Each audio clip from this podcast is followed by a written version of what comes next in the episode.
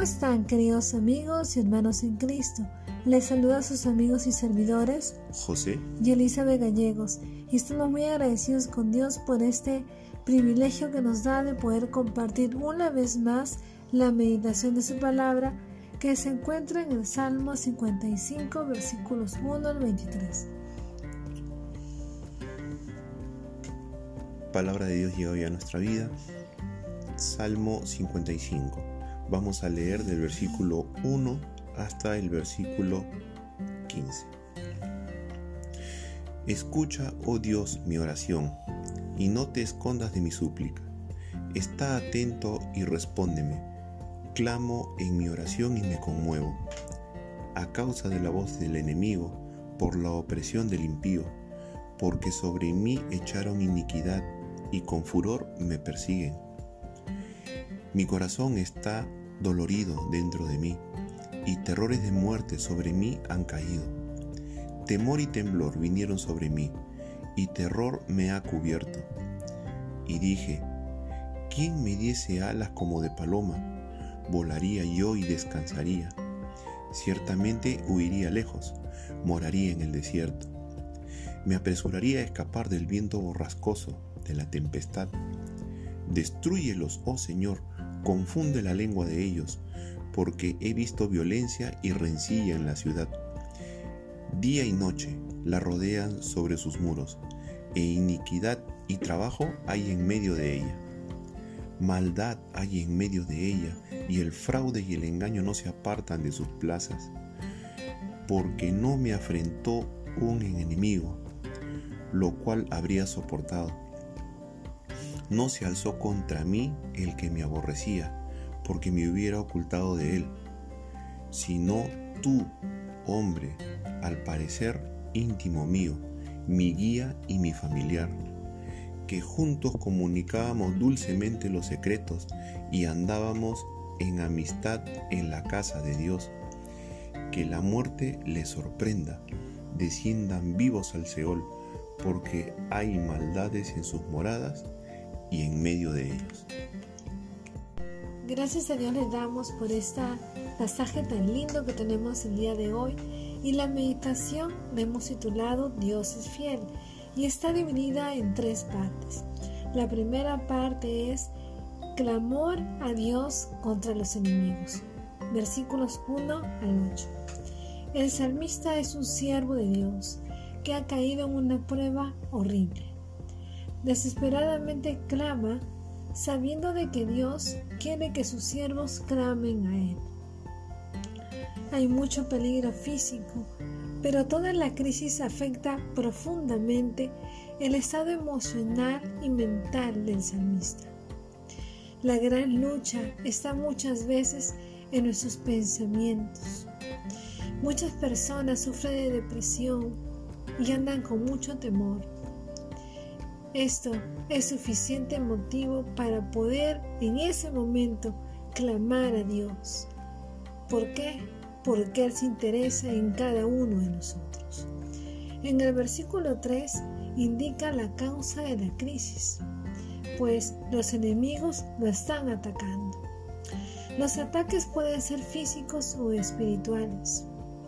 Aún el siervo de Dios, el Hijo de Dios, puede sufrir pruebas de temor y de temblor.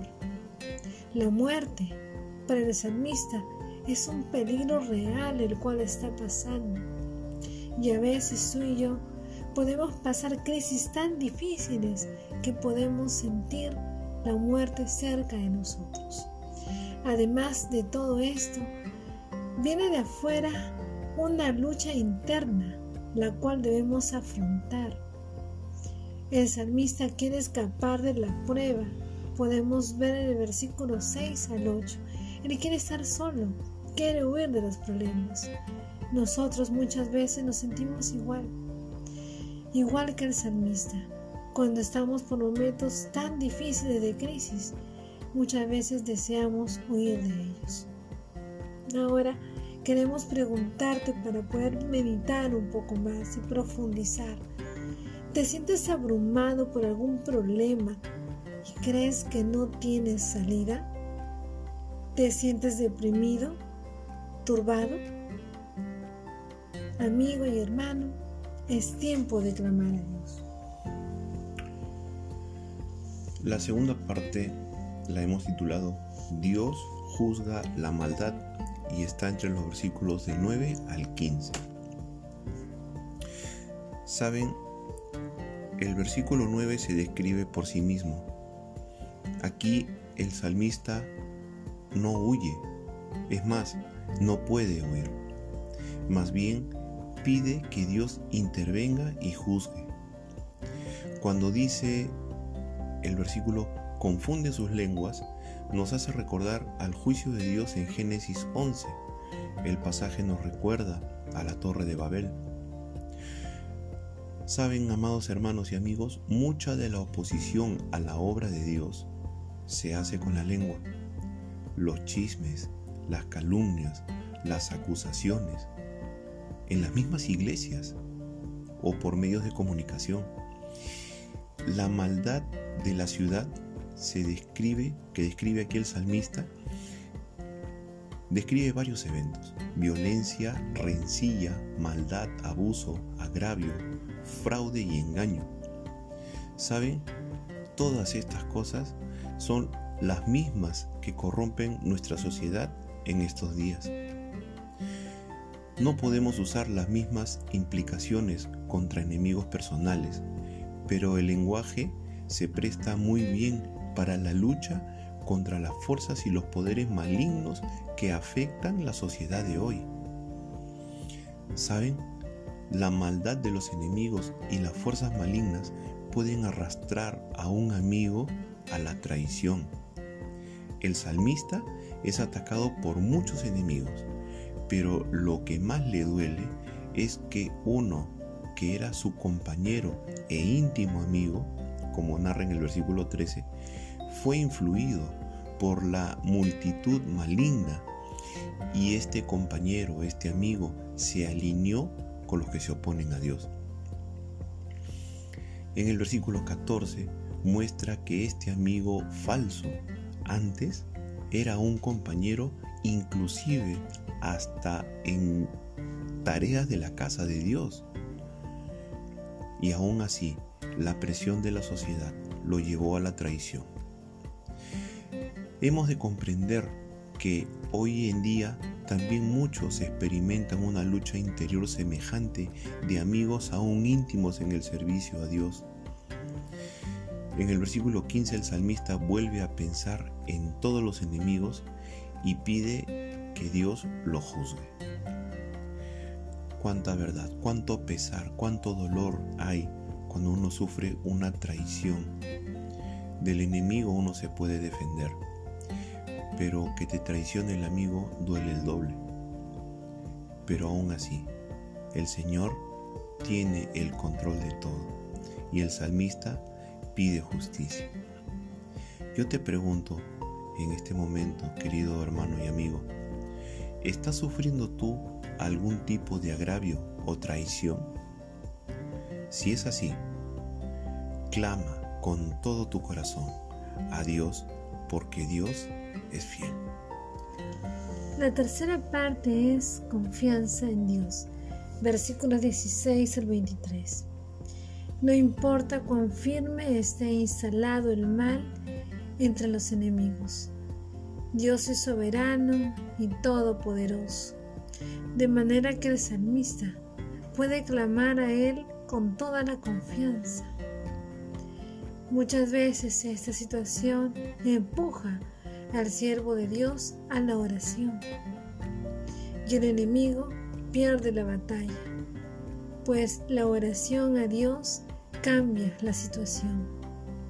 Asimismo, tú y yo, si creemos en Dios, debemos también clamar a Él con toda confianza y orar y perseverar en la oración. En el versículo 17 habla de la constancia justamente de la oración. La Biblia nunca enseña que la repetición de la petición muestra una falta de fe. Toda la Biblia enseña que debemos ser persistentes en la oración. El salmista sigue clamando y repite su clamor con la confianza en que Dios le dará la respuesta. En el versículo 18 el salmista ya está viendo la respuesta de Dios. Usa un lenguaje del éxodo que podemos ver acá como ha rescatado. Y también podemos ver que a pesar de los problemas que podamos pasar, los creyentes en Dios podemos descansar y tener paz en Él, sabiendo de que Dios nos protege, porque Dios es el mismo de ayer, hoy y siempre. Entonces, ¿qué debe hacer el salmista frente a esta situación? La respuesta se la da a sí mismo y también a nosotros. Dice en el versículo 22, echa sobre Jehová tu carga. La respuesta tiene validez porque Dios es fiel. Está respaldada por las promesas de Dios a través de toda la Biblia. Está confirmada por la experiencia de millones de creyentes hasta el día de hoy. Y el salmista termina con otro contraste. Dice, los malos no tienen esperanza, pero yo confiaré en ti. Todo el salmo propone conducir a todos nosotros a la misma decisión de fe que tuvo el salmista. Así que ahora queremos preguntarte para meditar un poco más. ¿Estás clamando a Dios por su ayuda y protección? Entonces, querido amigo y hermano, confía en Dios y sigue clamando a Él. Damos gracias al Señor por su palabra el día de hoy y visto todas las partes de esta meditación podemos concluir con lo siguiente. El pueblo de Dios va a pasar por momentos difíciles y muchas veces podemos cargarnos tanto que vamos a sentir que no hay solución alguna, lo cual nos puede llevar al desánimo y a la depresión.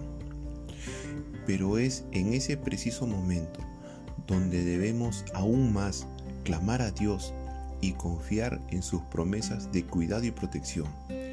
Porque, amado hermano y amigo, tú y yo tenemos un Dios que es fiel. Ahora queremos dirigirnos a ti, querido amigo que nos escuchas y que aún no has entregado tu vida a Dios por medio de Cristo. Y queremos decirte de que vengas a Él, que te arrepientas de tus pecados y que puedas experimentar esa paz que sobrepasa cualquier entendimiento, porque Dios es fiel. Damos gracias al Señor por el momento que nos permite llegar a ustedes a través de este medio. Damos gracias también porque nos siguen eh, escuchando estas meditaciones y te pedimos por favor que si esta meditación ha sido de bendición para tu vida, permite que esta bendición llegue a una persona que no conoce al Señor. Por favor, también sigue todas nuestras meditaciones de los salmos en nuestra cuenta de Spotify. Nuestra cuenta es José y Elizabeth Gallegos. Damos gracias al Señor y nos estamos encontrando hasta una próxima oportunidad. Dios, les bendiga.